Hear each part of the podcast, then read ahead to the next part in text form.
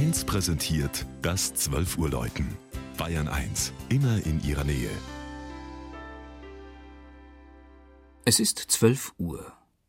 Das Mittagsläuten kommt heute aus Coburg in Oberfranken. Georg Impler hat die evangelisch-lutherische Stadtkirche St. Moritz besucht.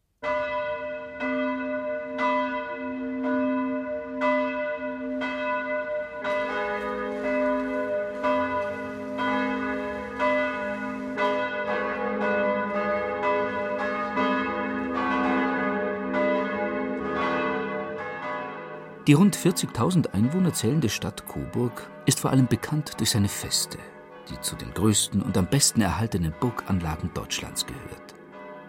Die Zeit für eine Wanderung durch den Hofgarten hinauf zur fränkischen Krone empfiehlt sich einzuplanen.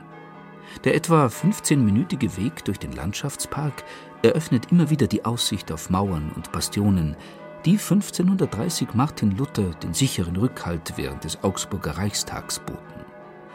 Aber auch die prächtigen Hausfassaden des Marktplatzes und der Kiefernzapfenrauch vom Bratwurststand gehören zu den bleibenden Eindrücken eines Coburg-Besuchs. Genauso wie der unverwechselbare fünfstimmige Chor der Moritzglocken. Die evangelisch-lutherische Stadtkirche St. Moritz ist die älteste Kirche Coburgs. Ihre Baugeschichte geht auf das 14. Jahrhundert zurück.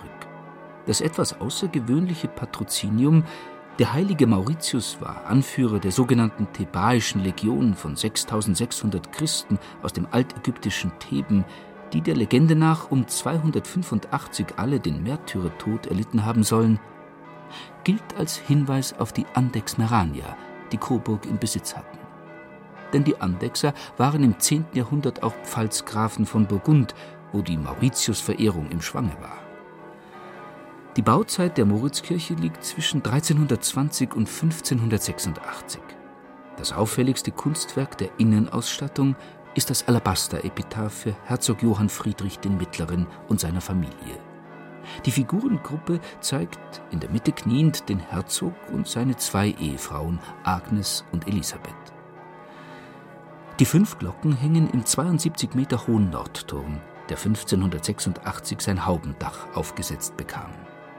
Der Südturm blieb unvollendet. Hussiteneinfälle und die Pest hatten alles Geld aufgezehrt.